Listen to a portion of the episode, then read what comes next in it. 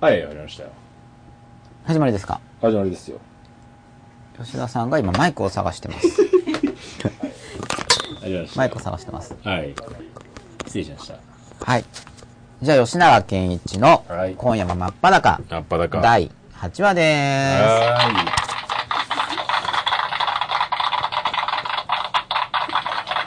す。は微妙に寂しい感じの拍手ですよね。ーい。はい。声がちょっとタイムラグで。そうですね。はい。ちょっと重い感じですね。いいでしょうか？だ大丈夫ですよ。はい。はい。大丈夫です。大丈夫ですか？はい、大丈夫です。では今日は、はい。どうしましょうか、吉田さ何しましょうか。ん。セミナー来てくださってありがとうございました。あ、ありがとうございました。日曜日。そう、13日のセミナー実は吉田さんもはい聞いてくださって。行かせていただきましたよはい、ありがとうございます。やる気についてのセミナーを行いました。六本木ヒルズ六本木ヒルズ49 49回。よかったですね。奇跡的に晴れましたね。奇跡的に。はい天気悪くなるんじゃないかって言われてたんですけど、もう何が残ってるって、あの夜景が残ってるっていう。夜景良かったですよね。吉田さんが入りきって電気消してくれたおかげで、はい夜景が見れて感謝してうん。今日も急遽放映時間が変更になったにもかかわらずはい。29人の方が見てくださっていて、ありがとうございます。ねありがとうございます。はい。早速、なんかご質問来てますよ。そうですか？はじめまして、初参加です。突然ですが、運動を教わるときに、特に吉永先生が大切にしていることがあれば、聞いてみたいですと。ああ運動を教わるときに？僕運動どんな運動ですかね？あの競技みたいなやつだと僕自身があんまり本格的に取り組んでないですからね。それで、運動経験っていうのはどうなんですか？ありますよ。陸上部だったんでマジっすか？はい、ひたすら走ったりとかへそうーいうことはやってました。え、中学ってことですか？えっ、と中そうですね。中学校陸上部ですかね。短距離、長距離どっちですか？はい中長距離ぐらい、まあ、結構ずっと走ってたんです。これ気になるんですけど音音が。はいはい。一応ちょっとチェックだけして。ああはいはい、はい。じゃあちょっとチェックが終わったら。わかりました。聞きましたよ。OK ですか？早くですよ。はい。はい。で、中、注意。中長距離をやってたんですか？はいただ走ってましたねひたすら。へだから運動を教わるときにやっぱ目的によると思うんですけれども、はい。まあ、だから本格的に競技としてやりたいのであれば、はい。やっぱりその道のはプロというか、はその道で非常に結果を出している人はい。に聞くのがいいですよね。い。おいおいくつのぐらいの方なんでしょうね？ちょっとわかんないんですけどうんまあ、僕自身は運動っていうと健康のためにはい。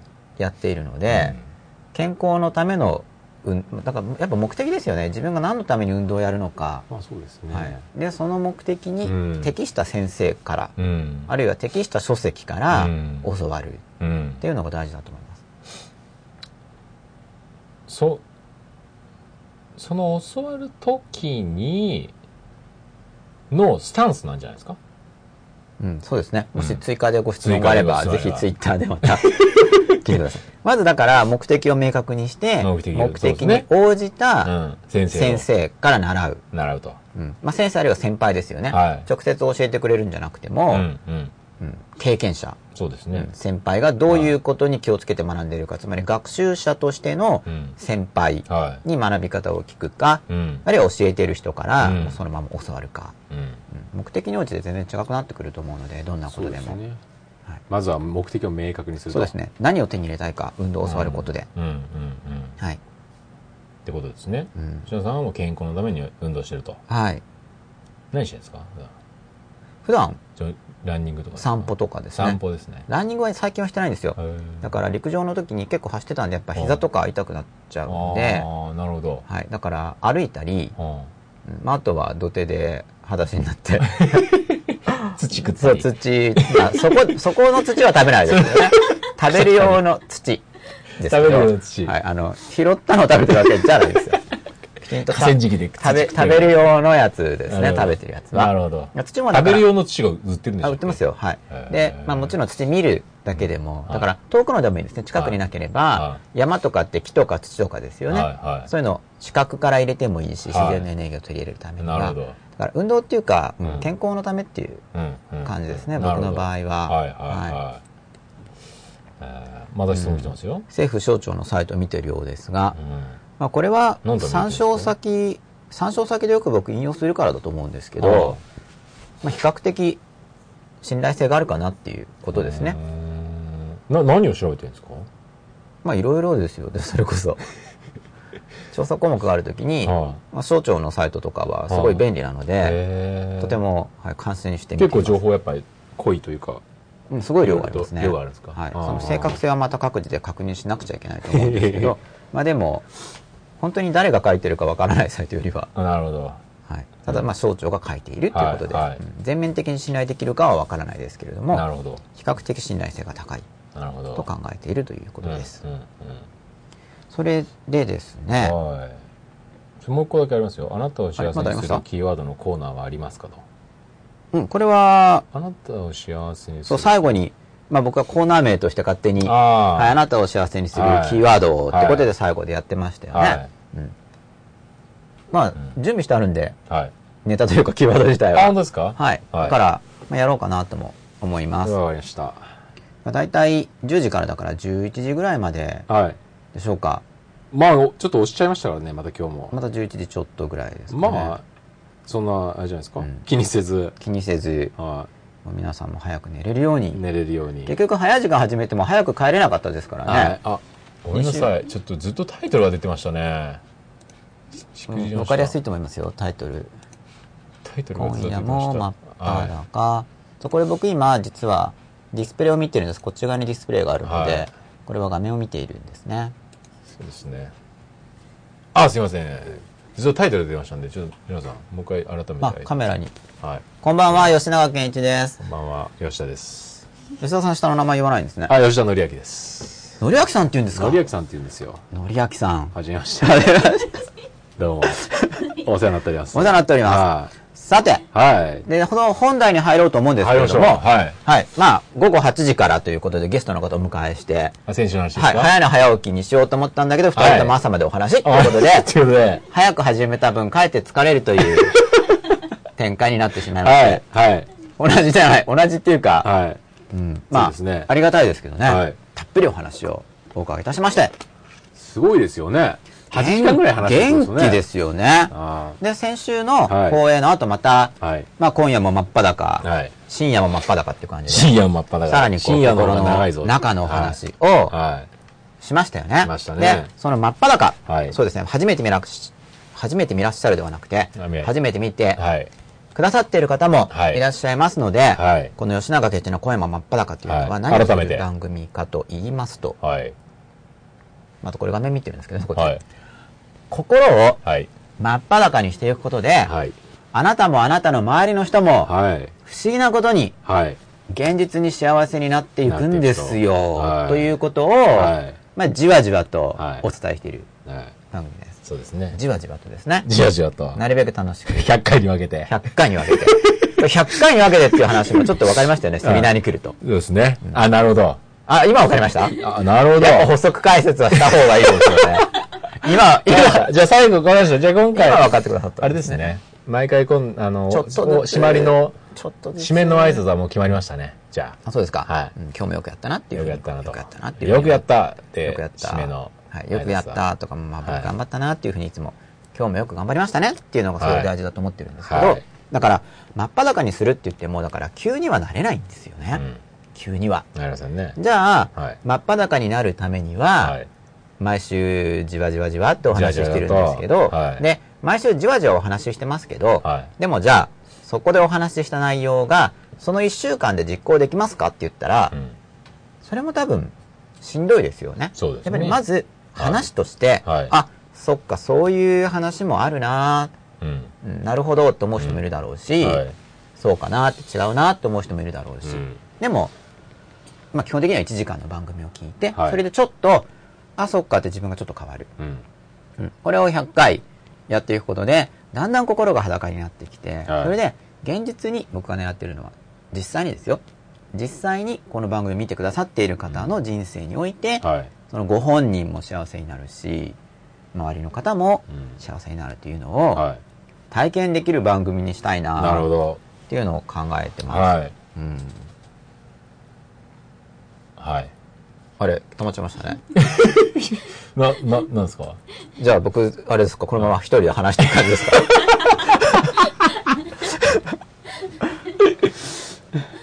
そんなことないですよ。そんなことないで一すか？人ウォッチにはさせませんよ。うわ、優しいですあね。今、グッと来たっていうことを言っておきます。はい。そうですよ。で、今日は？今日今日はは、何？テーマは？うん、テーマはさっきツイッターでつぶやいてみたんですけど、はいあ、そう、真っ裸。で真っ裸真っ裸っていうのは基本は、はい。自分の中にあることをはい。もう表現していく。はい。で、その基本っていうのは、はい自分の側から相手に対しては、嘘をつかない。はいはい。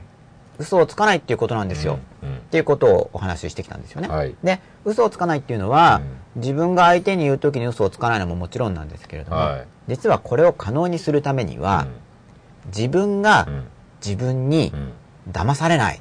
うんはいはい。自分がはい。自分に騙されないっていうことがある程度実行できてないと、嘘をついてないつもりでも嘘を言ってしまいますよね。うん。自分自身がうん。自分自身にうん騙されてると、うん自分が本当だと思ってることが、はい。もうずれてるわけですからね、うんそもそも。うんだから、相手に嘘をつかないっていうことの、もちろんそれを心がけていくんですけれども、はいその前の段階として、自分が自分に騙されないっうんていうのがすごくうん大事になってくるんですよ。そうですね。うん、と思うんですね。はということで、吉田さん何かご意見はありますか？自分に騙されない方法を詳しく聞きたいですっていうお声がいただいてますよ。吉田さんツイッター読んでるだけじゃないですか。鼻水出ちゃいました。鼻水出ちゃいましたね。はそう。で、自分に騙されないときに、はいものすごい大切なことが、感情を感じるい。うんっていうことなんですね。はい今の自分の感情のうんうん波はどうなってるだろう、はい悲しんでるのかな、うん怒ってるのかな、うん穏やかな気持ちなのかな、はい。で、感情が波立っている時には、うん基本的に、うんあの、騙されているうん。というふうにうん認識をします。はいはいはい。感情が高ぶっ自身にですね。そうです。感情が高ぶっている時には、ただですら自己正当化しやすいのに、高ぶっている時って自己正当化の働きがますます強くそうですね。なりませんか、吉田さん？じゃあなりますね。体験ありますか？ありますありますじゃあ。なんかエピソード教えてください。ええ公開可能なしょっちゅうですよ。公開可能なもので大体もう大体、はい、なんかありますか、具体的に。なるほど。僕今、例、なんか例を出して説明してもらえますかって。言おうと思ったら聞かれちゃったみたいな。ちょっと お願いします、吉田さん。具体例。なんでしょうね。んまあ、いろいろあるんじゃないですかだかはい。ら、なんでしょう。うー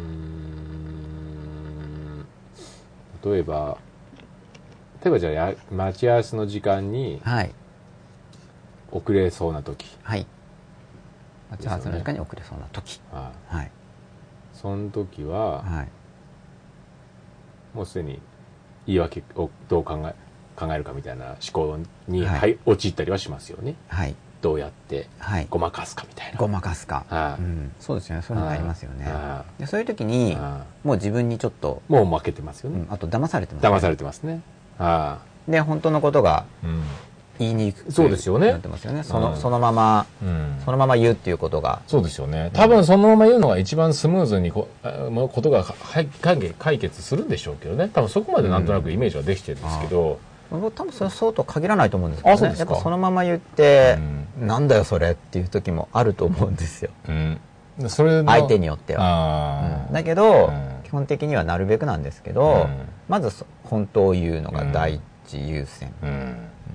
あ。うん。ね本当のことの言い方を工夫するっていう路線ですよね。うんうん実際に本当のことであって、うんでそれをじゃあどういうふうに言えば、うんより相手に分かりやすいかな、うん伝わりやすいかな、これはできれば相手の人の気持ちも憤慨させない方が、より世界全体の幸せがは多いですからね、はいただそれを嘘を言うことによって実現するんじゃなくて、い。はうん本当のことを言いながらい。うん。実現するってう。いうんことですね、はでとにかく感情が波立つと、うん。自己正当化の働きが激しくなって、うん。で自己正当化の働きが激しくなるとどうなるかっていうと人のせい、うん。環境のせいにしだすんですよ、い。人間は、はうん。だから自分に騙されないためには、よく感情を見る。で感情が高ぶってる時人間は自己正当化の働きが激しくなるものなんだという、うん。まずこの知識ですよね、もうそういうシステムになってるってことですね。人間ってそうなんだよっていうシステテムですよね、その知識をまず、うん。知識として入れますよね、うん。で今じゃあム。これも基本的に万人。基本的に。ほぼみほぼんな。と思います、うん。でそれをまず自分自身の実体験をもとにはい。この知識を入れたらうん。過去の記憶を思い出してあそういえば感情が高ぶっている時って自己正当化が強くなっているなってこう思い出せますよね。でこういう知識があるとうん。これから先今この番組を聞いた後のうん。日常生活においてうん。例えば感情が高ぶってちはい。ょっと感情が落ち着いてきた後ではい。ああそういえばみたいにうん。ああそういえばやっぱさっきうん。まあちょっと感情が高ぶって、うん。自己正当化が激しくなっていたかなっていうふうにうん。ちょっと気づき出しますよね。そうですうねん。だから自分に騙されない方法、その1、うん。感情を観察してうん。すること、うん。そして感情が高まっている時には、人間っていうのは自己正当化の働きが強くなってしまって、はい。他人のせい環境のせいにうん。ついしてしまうものなんだ、はいはい。しかもその時には、うん。自分としてはですよ自己正当化が激しいから、うん。自分が正しいって思っちゃうんですよ、でしかも、うん。理性的で理屈的理屈が通っているとも思ってしまうんですね、うん。で相手が筋が通ってないと思っちゃうんですよ、ついつい、うんわかりますね。ていうことが起こるんですね、はい。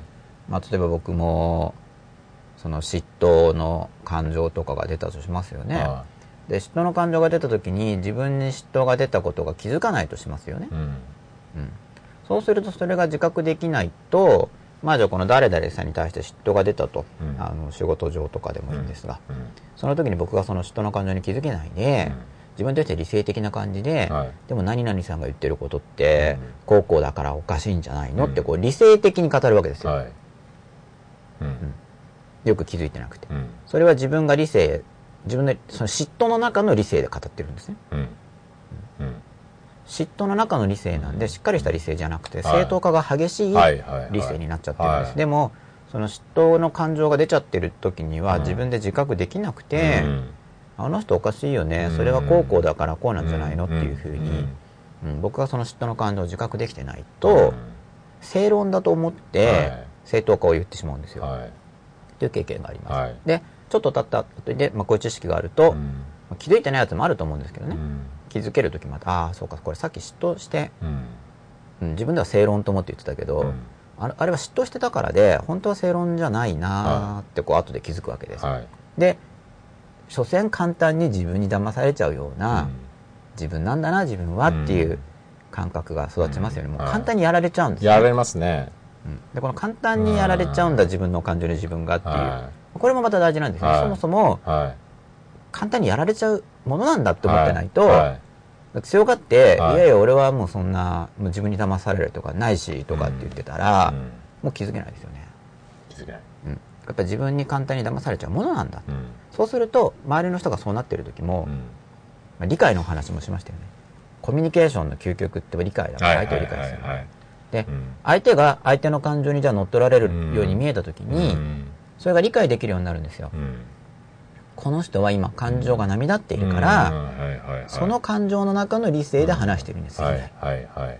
で本人は今その感情の波に飲まれているから、うん正論だと思って、うん。本人は理性的だと思って話しているんだなーってうん理解できてくるんですね、は相手の人が、いはい。うん、だからそれに対して理屈で反論とかが減っていくんですよ、理屈で反論してもうんうん。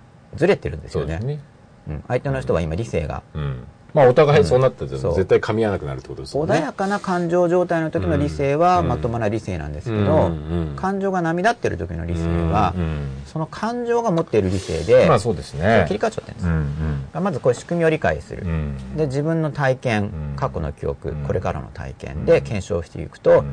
ああそっか人間ってそうだななるほどなっていうふうに自分が自分に騙されることがはい。見えてきますよね、うん。だから一つには感情の、はい。うん。もう一個は他人のせい環境のせいにする。はい。と、まあさっきも言いましたけど、それも自分に騙されてるんで、うん。それも気づきます、はい。人のせいにしてる自分、はい。人のせいにしたり環境のせいにする時には、うん。自分が自分に騙されているんだ、うん。という知識を持っていることで、あちょっとやられちゃってるな、はうん、っていうのが気づけるんですね。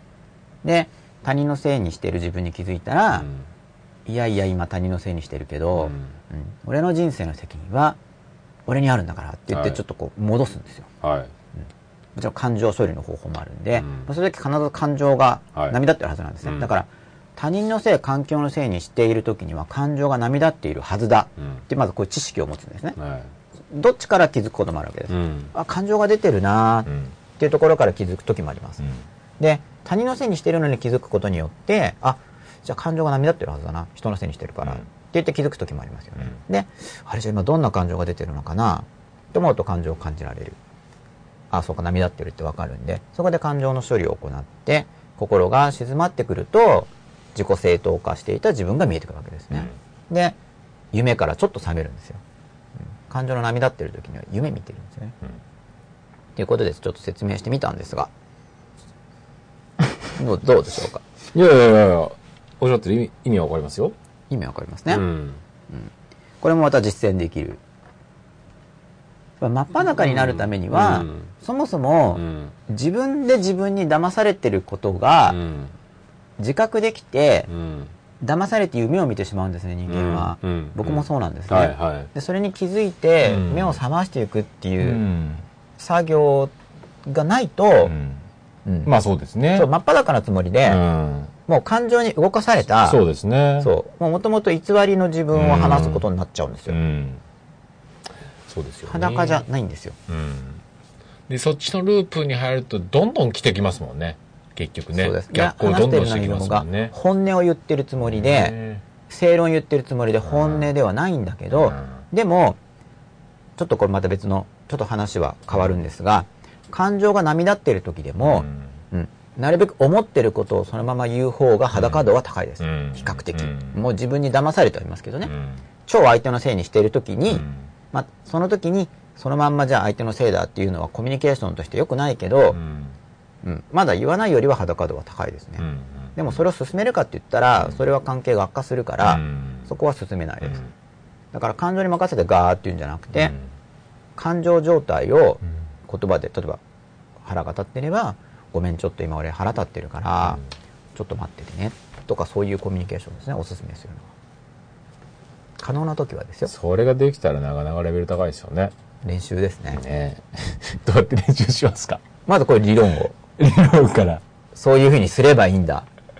ちょっと今だから俺、そこまでは、ちょっと今俺、大体行き着くじゃないですか。で、リハーサル。ちょっと今俺腹立ってるからって言ってうん。で、まずそれ自分を褒める。うん。これ言えたぞ。言えたぞと。よくやったって言って、自分を褒めます。こういう練習からですね。うん。で、これがだから真っ裸の道を行く、基礎トレですよ。まあそうですね。基礎トレーニング。一日一回。まあもうちょっと回数多くてもいいんですけど、少しずつ真っ裸の道を歩む。もうこれだから一つの、まあ、別の道もありますよね。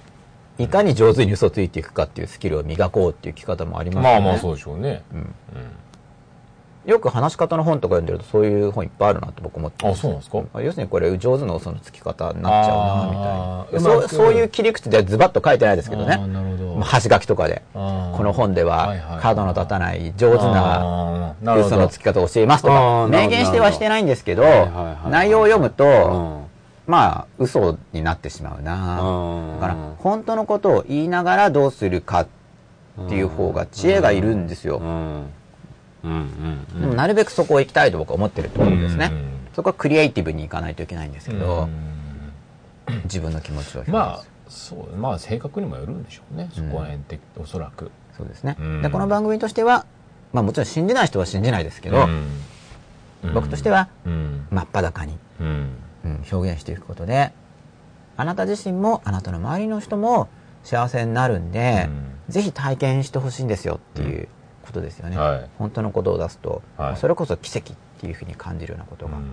いろいろ起こってきて小さな奇跡でいいんですけどね。そうですよね。体験してほしいなって、そうですね。そうやっぱやらないとわからないんで、うん。うん思ってます。そうですね。うん。今日は吉田さんちょっとあれですねいつもより聞き役っぽい感じで。いつも規約ですよ。だ、だ、だ、だから、納得できる話はそうですねっていう話じゃなそですいうですか。ねみたいな多分今日は分かりやすい話を、あれじゃないですかじゃあもしかして僕の話が分かりやすくなってきたんですかね、吉田さん対応して分かんないですけど。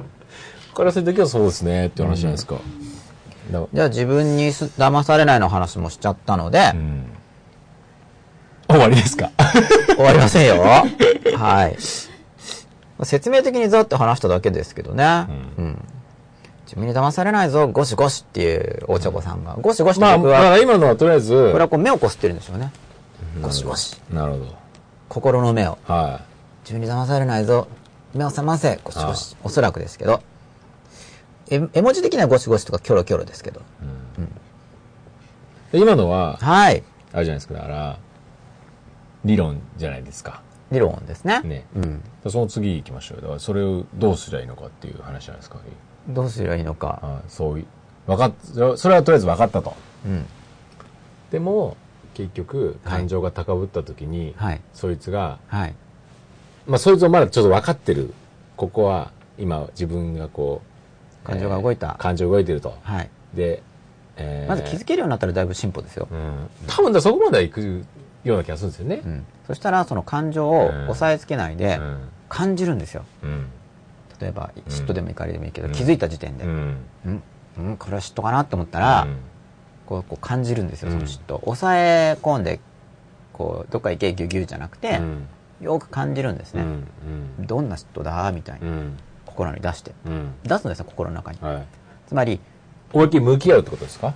向き合うんじゃないです。向き合うっていうとこう整体する感じになって自分と感情ってなるんですよね。心の中に出す。うんうんうん。思いっきりそこに、その感情に、押し込まないで出すんです。はい。自分の中に。はい。感謝して。感謝して受け感謝して？感謝して受け取るんです、感情を。ちちょっといきなりこう言うと分かりにくいかもわしかりにくいですれないですけど、ね。感情の働きに、あ、生きてるぞってことですか？嫉妬とかでもいいんですけど、あやっぱ受け取るときは感謝するのが基本なんで、あありがとうって思って、ありがとう。うん出てきてその怒りにありがとうんあ、怒りさん。怒りさんありがとう。なんでかっていうと、は怒りさんはですう。よ、はい。一応ぼ、はい僕に出てくる怒りは、はいなんで正当化するかって考えてほしいんですよ。はい。一応僕を守ろうと思って来てくれてるんですよ。これを本当に理解したから、これ本当に大事なんですよ。なるほど。これがわからないと、はい自分の感情にはい敵対しちゃうんですよね。そうすると。ちょっと擬人的に考えてほしいんですけど、うんそれは不完全かもしれないけど、守るために来たわけですから。はいはいはい。そうですよね。そそれを。お前あっち行けってやられたら、うんまずこここは擬人的な理解いですけど、いですね。嫌ですよね。嫌ですね。それは、それは、それは不完全かもしれないですよ。はい自分が嫉妬っていう感情だったり、うん怒りっていう感情だったら、うんそれは自分は究極な感情じゃないですよ。はい。それは人に嫌われるようは。ない醜い感情かもしれないですよ。はでも一応助けようと思って来たわけです。そうですねい。その感情自体に罪はないって感じですかね。要するに。うんだって、自己正当化が起こるってことは、うん助けに来てくれて嫉妬にしても、うん怒りにしてもね。悲しみにしてもう、んちょっとそれはおかしいですよ、理性的には。環境のせいとかにするから。んでも、一応自分を守ろうとして出てきてくれてる働きなわけですよね。はい。だからそこを分かってあげないとはい、話がずれちゃうんですね。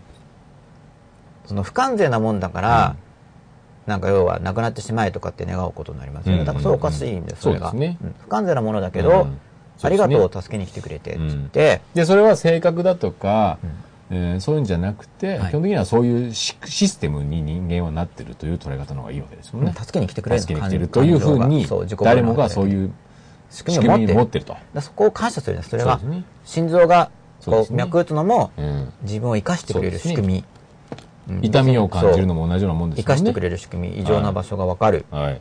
呼吸を知らず知らず行うことができるのも、はい。それで生きていけるわけじゃないですか。すね助けられてますよね。はい。不思議なことに。は同じように感情が出てきて、い。は押し込めるんじゃなくて、あ、本当助けに来てくれてありがとうっていうはいところい。をはい。受け止めるんですよ。そうですね。で、これがだからはい夜なんでまたうんちの話に戻るんですけど、うんちの話とも関連してるんです、実は。えー、とりあえずそれ、とりあえず、はい。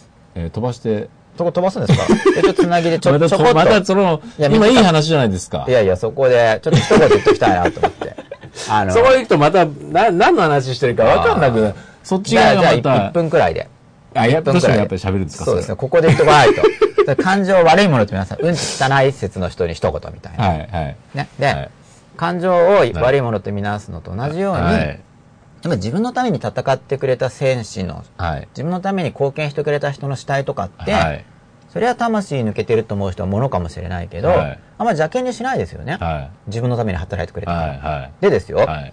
うんちははい重量の数十パーセントは善玉菌の死骸なんですよ、柴さん。うん。わかりますか？お、そうなんですか。そうですよ。それを汚いとかって言ってもいいけど、い やっぱり腸内でうん寿命短いけど、働いてくれてたわけですよ。はい全部が善玉菌じゃないけど。うん何十パーセントもいるのに、死骸が善玉菌の。なるほど。まあ、腸内環境が悪い人はもっと少ないかも、腸内フローラが悪化してる人は少ないかもしれないけはど、善玉菌がたくさんいるんだから、ね、ちょっと、なるほど。旗から見たら変かもしれないけど、あまあ一応感謝して、なるほど。うん働いてくれた小生物たちですから。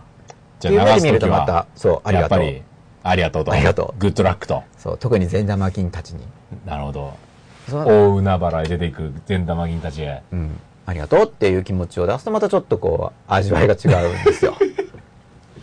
あ、でも今日の話はちょっとわかります。ちょっとわかりました。ちょっとわかります。俺はちょっと 吉田さん対応がだから少しずつ。今日はちょ、ちょっといい話です。吉田さん対応まがあちょっと僕やってみますよ進んできたのかもしれない いや、でもわかりやすいです。はい。で、その、はい。うんそう、感情が、はい。だから、助けに来てくれたことを理解してあげて、でそうですね。ですねありがとうって言って、はいはいはい。うん。でも大丈夫だから、わかりますか？その、うん。感情は心配して助けに来てくれたかもしれないけど、うん。でも僕は大丈夫だから、安心だよって言って感じてあげるんですよ、スタンスとしては。で、よーく感じてあげると、その体の中の感覚に出るんで、うん。それを追いかけていくと、うん。その、助けに来てくれてありがとうっていうんで、うん。こう、よく、大丈夫、でも大丈夫だからって言って、はい。自分の中に入れてあげて、はよく感じてあげると、結構時間かかる場合もあるんですけどね。うん。うん。押さえつけるって感じじゃないです。自分の中に入れてよく感じてあげるうんと、うんスーって、うんうんって言って、またいなくなるんですよ。うんそこまで感じてあげると処理がうんできるんですね。はいうん感情については。うんで、自分に騙される。うんで、目が覚めるんですよ。だから、騙されるっていうと、まずまあマイナスっぽく響きますけど、うん。それはまあそういう切り口から入っているだけであって、うん。一応感情としては自分を守る働きなんですね。うん。自分を守る働き、はい。自分を防衛してくれる働きだから、はい。それやっぱ感謝するうん。ことなんですよ。うん。で、それを発動させちゃって自分の側が申し訳ないみたいな感じですよね。助けに来させて、非常し、非常事態用のシステムですよね。激しいはい。感情が守りに来るっていうのは。はい。大丈夫なのか？ってはいこう出駆けつけてくれたと。駆けつけてくれるはい。非常事用ですよ。あどうしたどうしたと。そう。で非常事用だからちょっと理不尽なこともするわけですよ。はい。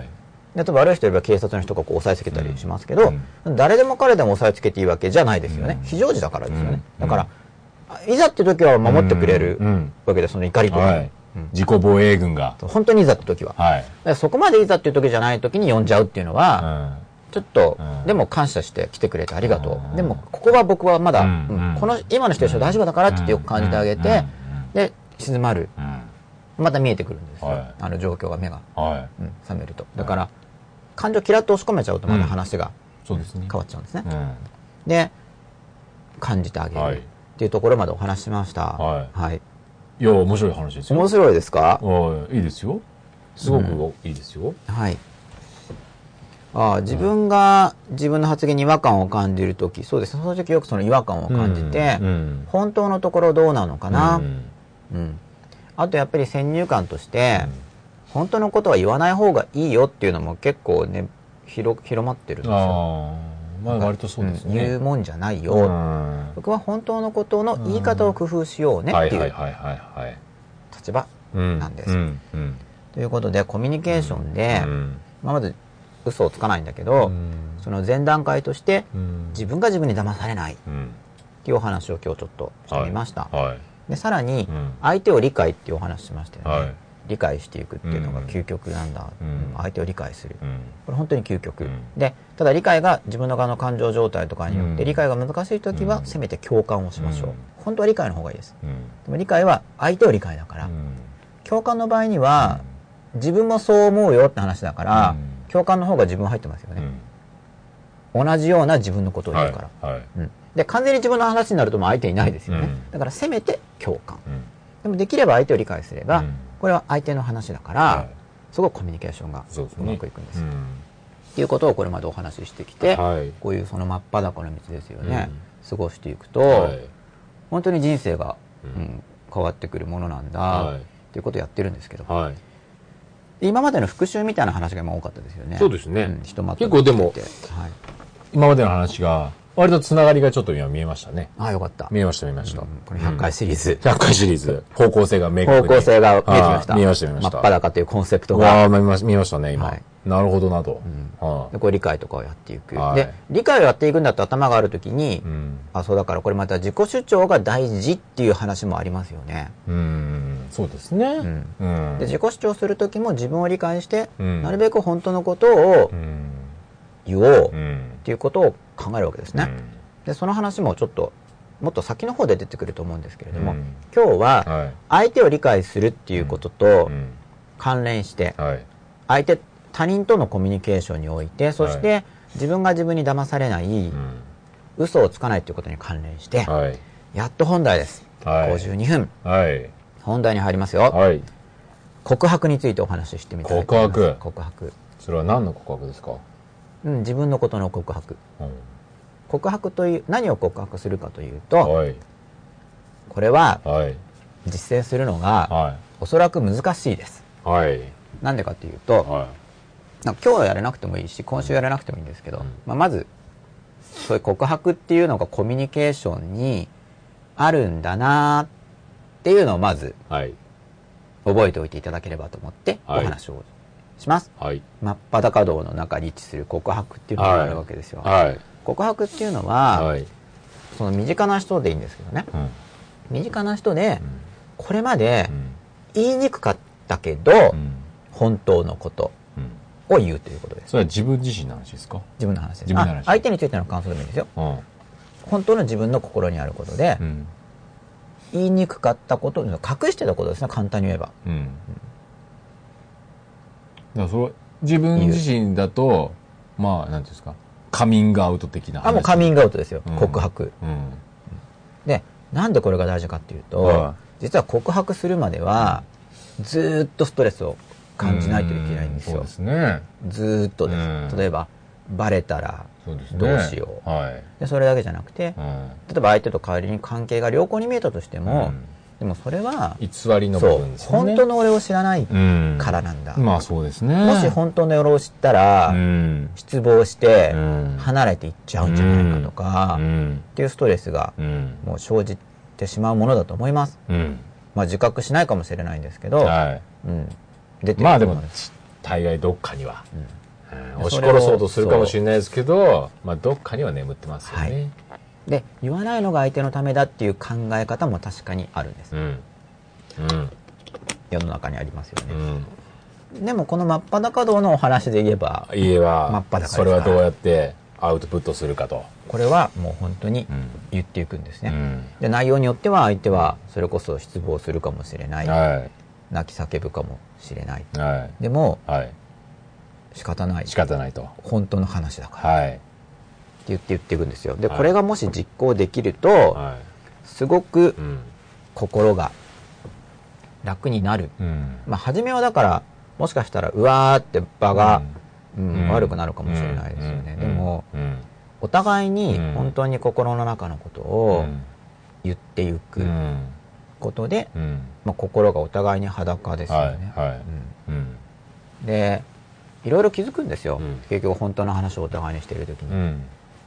うん。なかなか相手を受け入れてない。うん自分は自分、相手に分かってほしいと思うけど、うん。自分、相手の、だから、お互いに、ううんん、相手がじゃあ本当のことを話してくれたときに、うんそれを理解はい。してあげる、はい相互理解の練習になりますよね。はいだって、お互いに嘘ついてて相互理解とかってないんですよね。うんないですよ。だって、まあね嘘だから、要は、所詮は。うん。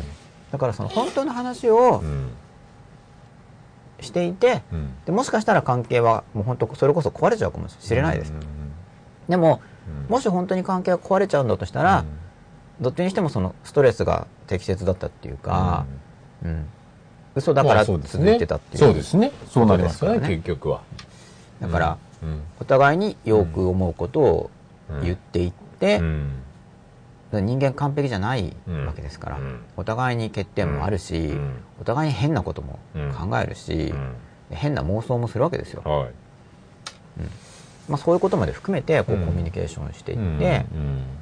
で、うん。OK であるとうん。関係がすごくうん。楽になる。うん。だから、まあ自分が相手に要望があれば言えばいいし、でもその要望を相手が断っても、うん。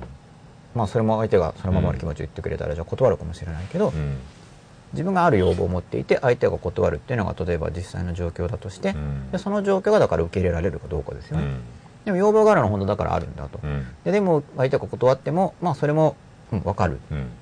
例えば関係は続くわけですよ。はい。お互いに、はい。で向こうも向こうでじゃあそんな要望を出すなんて、うん。ってこう失望しないで、うん。まあ、要望があることは理解できたけど、うん。私は受け入れられませんよ、っうん。ていう状態でお互いにお互いが分かっていれば、うん。安心なんですよね、うん。状態が分かってる、うんうんこれがコミュニケーションうのん。方法の一つのうん。告白、そうですね。まあだから、理解のもう一個先です。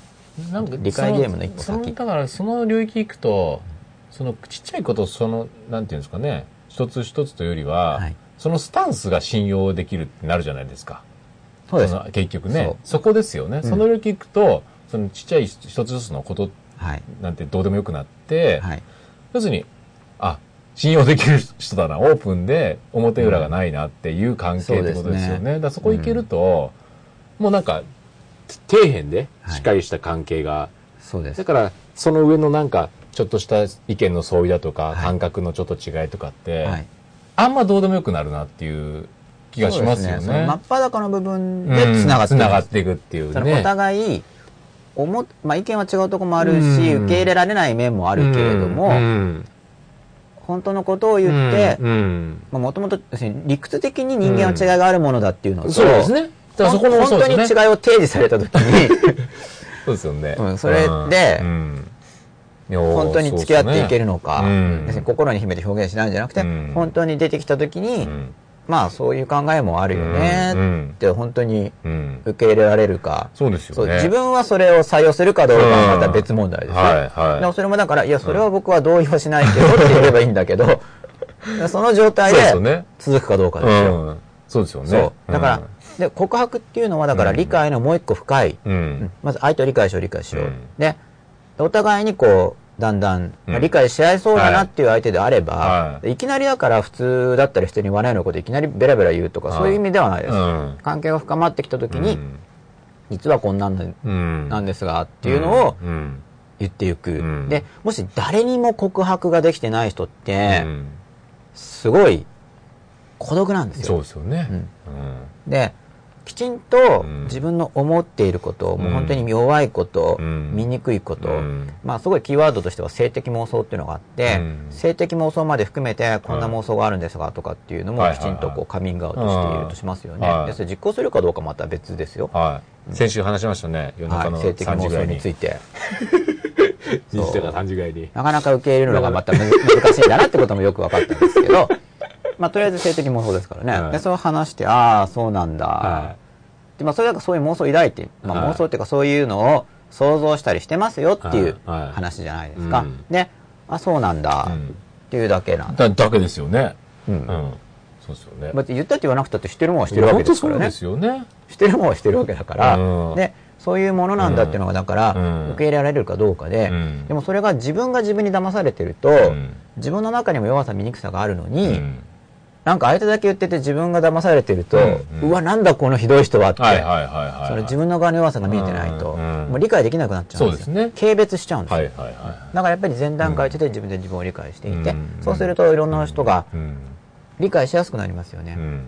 で深い関係に至るうん途中の段階として真っ裸になっていくうん途中にその告白といううん。段階を通るんですよ。はいで告白しても、ううん。ん。でもしかしたら一時関係悪化するように見えるかもしれない、うん。まあ、でもお互いにうん。こう告白していきますよね。そうですね。で関係が不思議なもんですよね。そう切れるか深まるか、ね。うん切れるか深まるかになりまそうですすねよね。さすがにそれはつって切れるかもしれないですよ。それは。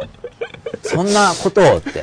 それ切れる可能性ありますよ。それは信じられない。そうだかみたいな。ら本当のことを言えば、うん。絶対関係深ままあるっていう意そうですよね。味じゃないです、うん。そうじゃなくて、うん。切れるうかん。深まる、深まる。なんか白黒はっきりですよ、まあそういうことですね。もやもやはなくなるなんとなくグレーでうん。こう関係が続くんじゃなくて、うん。深まっていくか、うん。呆れられて、まあそうですようんねなくなってしまうか、うん。でもその場合でもその、えそっちになったとしても、次進む道とか方向っていうのは明確ですもんね。そのモヤモヤの状態よりも。明確ですよ、ね。そう。それで自分自身もだんだ告白した時っていうのは。ん自信もつくんですよね、うんうん。その本当のことで出してるから。そうですよ。ね。で本当のことを出して合わなかった場合は、もう、それしゃあないなっていう処理が結構できたりしますもんね。まあそれも多分強がり入ってると思います。けど、まあねでも。寂しいけど、でもそれも、ももう、う。ん、しゃあないならやっぱ影にある自分の寂しさとかをこう感じていって、寂しいというのをよくよく感じるんですよ。うん。で、だからこそ、うんその寂しさが分かるから、うん。自分を分かってくれる人にうん。もしその時一人見なくても、だってそれまでずっと嘘ついてたら、うん。周りの人いないのが普通ですよね。うん。だって、嘘で集めてる人になるから。うん。うん。でも、うん。少しずつ言っていこうってやった時に、いずれ分かってくれる人が、同意はしてくれないかもしれないけど、うん。少なくとも理解はしてくれる人がうん。いた時に、うん。その希少さも分かる。うん。で、万人が分かってくれるってないですから。うんそれこそ一人一人違うそうですね。うん。だけど、うん。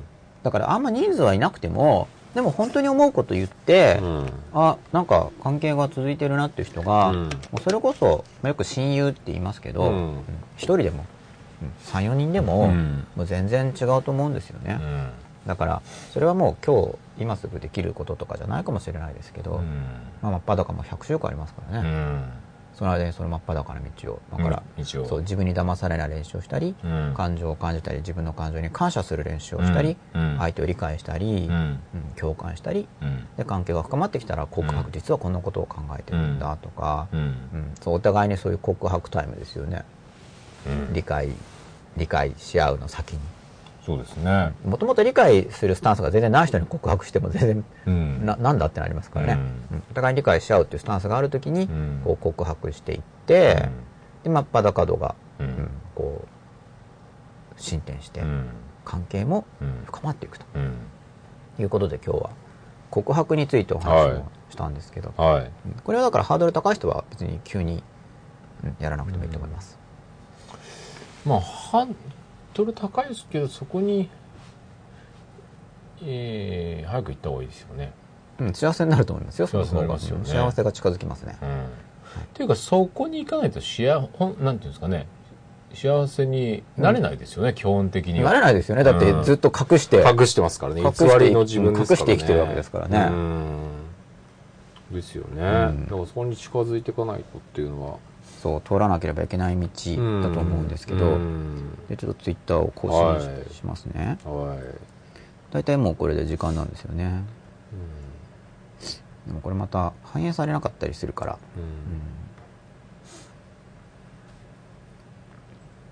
ああ目上の人への不満はそう言いにくい。でこれが言いにくいのがは自分の側の抵抗がまず一つですよね。いはいでもしかしたら、うん。その上司まあ誤解の場合もあるんですよ、うん。実はその上司の人は不平不満を受け入れられる器量を持っている人うん。かもしれないんだけど、はい。自分の側に恐れがあって、うん。本当は大丈夫なのうん。に、うん。この人は聞いてくれないと思い込んでる時もありますよね、うん。でも実際聞いてくれない人も多いですよね、うん。うん、そしたらやっぱ人のせいにしないっていうのはどういうことかっていうと、うん。まずうん。自分自身が自分に対する不満を聞く練習をよくするわけです。うん。自分自身が？ああの人に不満が言いにくいっうん。ていうのは、うんまあ、相手の話をしてますよねうん。だからまず自分がうん。自分に対する不満を誰かが言ってくれた時にうん。それを穏やかに聞く練習っていうのをすごく一生懸命やるんですど。はい。そうするとはい。上司の人にうん。不満を言う時の抵抗感が減少しますうん。うん。なんでかっていうと、うん結局自分が誰かから自分に対する不満を聞くときに、うん嫌だっていう気持ちがあるから、うん上司に不満を言ったら上司も嫌がるだろうなっていううんこういう予感がするんですよ。うんでもそれを自分がこうきちんと、ううんん、ってよく聞けるようになれば、うん相手に話す時の話し方がまた変わるんですね。そうですね。そうですね。自分だったらどうどういう表現だったら受け入れられるかっていう視点ができますもんね。はい。だから、まあ言いにくい時に無理して言わなくても、うんまあ、言いにくい時に無理して言うんですけど、うん言いにくいけど分かってくれるかもしれないっていう時に無理して言う感じです。うん。この人にこれはちょっとって言ってやっぱ言えないですよ。うん。でもそれはもともとうん。その相手の人がやっぱりいかにも理解してくれなさそうな雰囲気がしてるってことですよね。うん。その観察が間違ってる可能性もありますけど、うん。本当は受け入れてくれるかもしれないから、うん。そこはまたよく見ていかないといけないんですけど、まずやっぱ自分が自分に対する不満を言われた時に、うんよく聞く、ううん。ん自分の側のうん。反感とかをよく見ていって、うん。あ反感が出たなと思ったら、うん。まあだから言っていくんですよね、うん。今自分が未熟だから、うん。そう言われるちょっと反感が出ちゃってるけど、うん。でもうん。よくよくなってほしいと思って言ってることは理解できるから、うん。別にその僕の反感にビビらずにうん。関係が悪化することはないので、うん。話してくださいっていうふうにこう言うんですね、うん。怒ったり反感が出ても、うん。その反感や怒りが僕の未熟さによるものだっていうのをうん。理解してるってことを伝えれないと相手が心配しますよね。あの反感とか怒りが不満を言った結果怒りが出たから関係が悪化するんじゃないかって言ってる人が不安になっちゃうから、うん。怒りは出てるから顔とかにも出てるかもしれないけどでもこれは自分の未熟さが原因で怒ってることまでは理解できてるから大丈夫だよっていうふうにやっぱ言ってあげる。あの怒りが出てたらですよ。出てなかったら別にいいんですけどね不安になっちゃうからなんか怒ってるなって思った。らうん。言ってる側の人が、うん。さあどうしましょうか。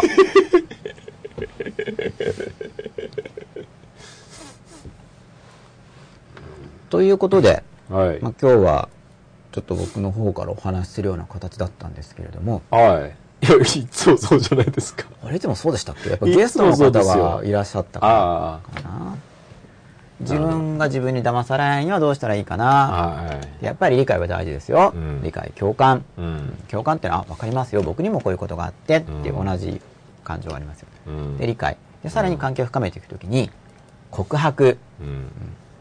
告白っていうのがあるんです。今もうまとめ入ってます？はい。あ、時間的に。時間的に。まとめにしようかな。ぼちぼち。そう要約して。早いですね。もう1時間経ったんですか？早いですよ。いつも。すごいね。大体1時間くらいですよこれ。でこれですね。うん。うん。で告白っていうのがコミュニケーションのうん。階段にあります、はい。真っ裸等のはい。一環として、はい。身近な人に告白をはい。してみましょう、うん。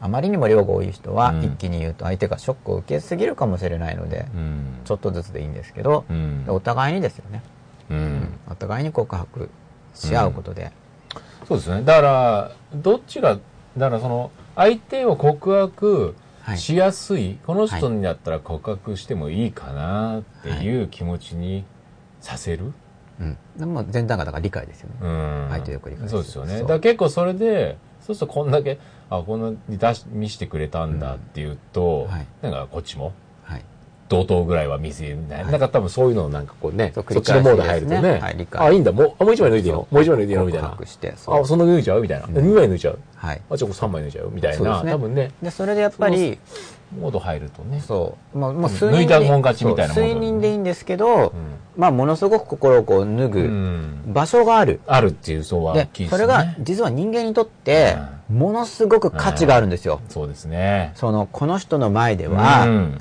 私は心をうん。裸にできる、うん。ものすごく価値があるんですね。そうですよね。実は、うん。まあ絶対的に安心できる、その、シェルターというか。うん。そうするとそこは癒されますよね、癒されますよね。うん。だから仮にね、自分が悪かったとしても、はい。それちゃんと、ちゃんと叱ってくれて、うん。ね。でもちゃんとその根底に、えー安心というのはい。があって、はい。うん。ままああそういうのが、そういう箇所が、一箇所でもね本来家族その夫婦とかって、多分多分その本来はね、うん。そういう多分そう正しい君ねもちろん。それはお互いに。家族っていうのはそう。いう場所なんでしょうけどね。そうです。お互いにこう出していって。出していってね。うん。で、うん。お互い欠点もありながやりならがら、共に間違ったこともしながらそう共に幸せになっていく、なっていくと、まあ、人生うをん。こう共に歩むうん、仲間だな、本当はね、うん。でまたそれでこう連帯感っていうんですかね、うん。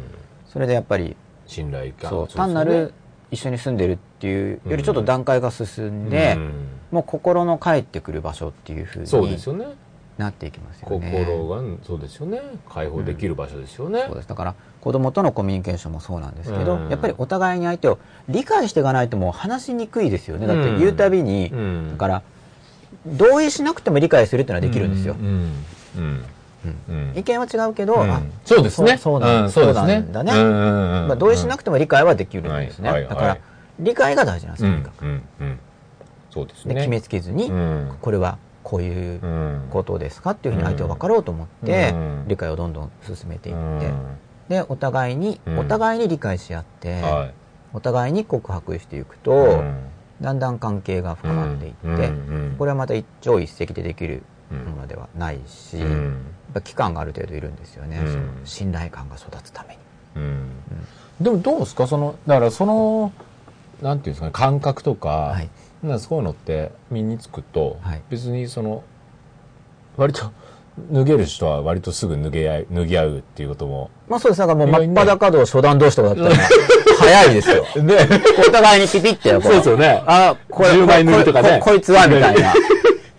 ですよね、うん。やっぱなんか、なんかわかるん。ですよね。あの、感覚的に。感覚的にね。だから、うん。本当にこれ、うん。僕は本当に人生がうまくいく秘訣だとうん。いやいやだと思ってるんですよ。僕はこれ真っ裸道のん、こう、段位を上げていって、そうですよね。別にその認定期間とかないし、逆にあったら怪しいと思うんですけどね。何なんですかみたいな。う。嘘が何なんですかみたな。いんなか症状とかあったら、逆に僕、あれができたら。それ怪しいと思うんですね、逆にそれは。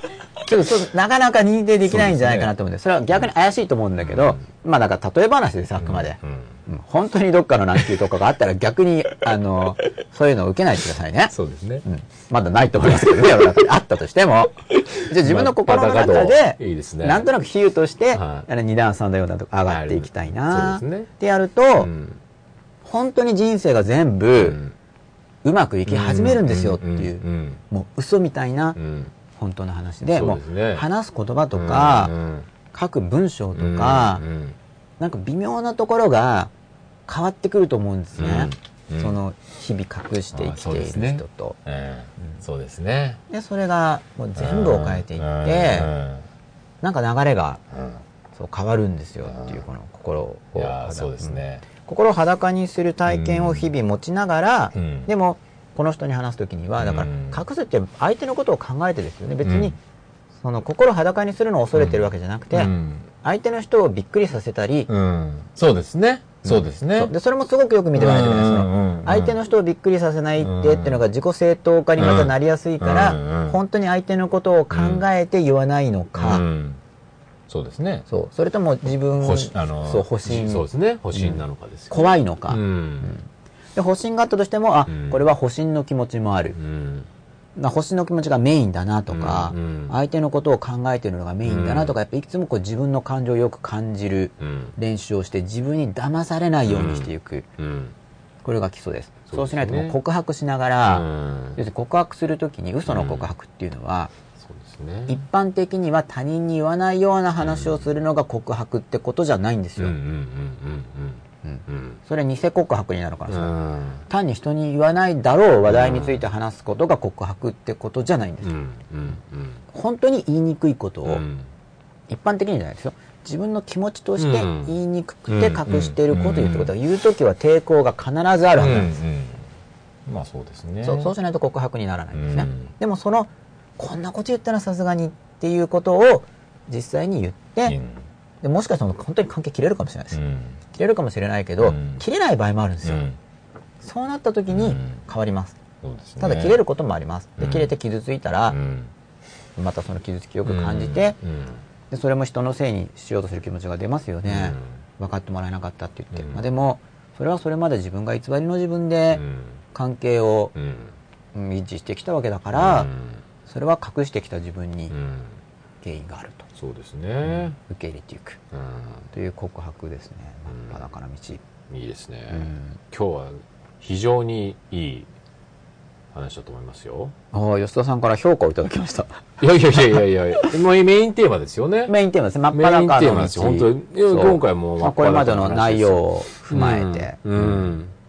結局そうなると結はい。局真っ裸になると、結局感覚的にどんどん周りへの感謝に変わるんですよね感覚が結局ねす全てがね、こう幸せ感が幸せ感がね出てくるんですよ。全部がありがたいという感覚に変わっていくっていうところまでは、うん。分かって、分かってきてるんですよね。そうなりそうだななるんだろうなっていう感ね。じますね感覚で、そういう瞬間ってあるじゃないですか。うん。で、その時って大体、はい。ものすごいこう優しい感覚で、はい。もうね、すぐなんなんかしないけど涙出てくるようはない。状況ってあるじゃないですか。そうですね。ね。そういう頻度が頻度がね。うん。上がると思います。真っ裸に近づくことで。だからそれがもうど、どの誰と会おうが、はい。ね、どの女になればっていう、その確率をどんどん上げていきたいなっていうような、はい。多分その確率と自分の真っ裸度っていうのが多分比例してんだろうなっていうような感じですよね、おそらくね。ねうん。だから、そこに行きたいですよね。もちろんです。ね。はい少しずつ真っ裸の階段をうん。上り、上り。自分の心を。だから、脱いだことがあるってことですね。そうですね。別に常に、うん。で、多分それが。周りの人も脱がしていくことになると思うんですよね、結うん局。だから自分自身が脱いでる体験がある人っていうのは、他人に対する理解度が、広がってきますよね。包容力包容が力がね。上がりますよ。だから、包容力って我慢じゃないんですよ。だから何言われても、うんうーってう、ん。受け入れよう、ぐーって我慢するのは、それは包容力があるっていうよりはう、ん。まあ我慢する力があるんですよね、うんそれはうん。包容力とは違います。うん。自分がこうよく自分の心を裸にして、っうん。ていう体験ができていくと、うん包容力が、そうですうんよね。ついてくるはずなのでう、ん。ぜひ真っ裸にだからいいとこも悪いとこ。こも自分で自分はい。を要するに認めるというか受け止める。多分そこ入るとうん。人のはい。いいとこも悪いとこも多分関係なく受け止めるという。で同じ人間だから理解できるんですよ。意見ですねで大して差ないんですよね。大体似てるんですよ、その欲があるにしても。だからだからしくこ細かいとこは違うかもしれないけれども、うん。でもまあ大体しそのねシステムというね。エゴがあるところとかう、ん。ねわかるんですよ。ね。あそれは、うん、それはそうだなっていう理解がう、ん。自分で自分がわかることでう、ん。わかるようになるんですね。ね。そうですよね、はい。大体もうね大体作り人間ねほとんどつく大体作りが一緒だから多はい。分メンタルのとかね心の部分も基本的にははい。多分似てるような同じような僕はどちらかそういう考える方ですねだからね僕もそうですね。ね基本はやっぱ通じるものがある。うん通じるものがあるから、うん例えば一つの真っ裸っていうキーワードで、多くの人が、うんうん幸せねにより近づけるんじゃないか。うんそうですよね完全に別個だとしたら、方法論も全部別になってしまいますそうからね。ですね生きてる間に、はい。ね脱ぎ去っていきたいもんですよねはい。ということで、はい吉永圭一の声も真っ裸。はい今日は第八夜はい、100とは言ってもだからもうかなり進んできましたね。うん、8%が8%きましたからね。8%でな何級ぐらい？告白のところまで来ましたね。そうですね。まあまだあんまり9とか言うとまた、うん90こ級ぐらいになりましたかね。だこだわる人が出てくるので。は いまだ白帯ということでそうまだまだ白帯です、ね。まあ常に白帯でいいです。失礼しろね僕も白帯ですね。はいありましたはい。ということで、はい第8夜でした。八夜でしたまた来週もよろしくお願いします来週は何時からですか？来週予定としては。来週ちょっとはい。吉永邸から行きます？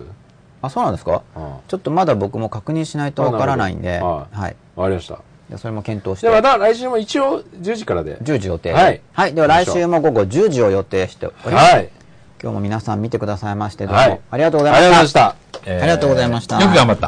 よく頑張った。よく頑張ったありがとうございますありがとうございます。